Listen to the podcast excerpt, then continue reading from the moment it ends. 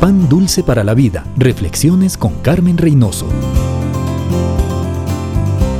Es interesante examinar las maletas que cada uno de los cónyuges acarrea a su matrimonio. Estas maletas vienen llenas de esperanza, de buenos deseos, pero también traen autoestima lastimada, celos, envidias, desconfianza, y si éstas no se las vacían en la puerta y se deja que Jesús, el dador de todo bien, las llene de amor, de perdón, de gratitud, de confianza y de paz, es muy probable que su matrimonio empiece a destruirse antes de empezar. Agresión, resentimiento, desconfianza no son materiales de construcción, son bombas de destrucción. ¿No es su hogar el pedazo de cielo que esperaban? Revisen sus maletas.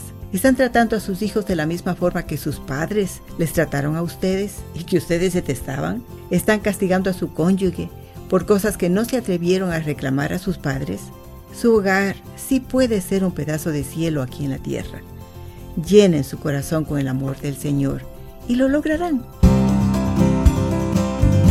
Pan dulce para la vida. Reflexiones con Carmen Reynoso.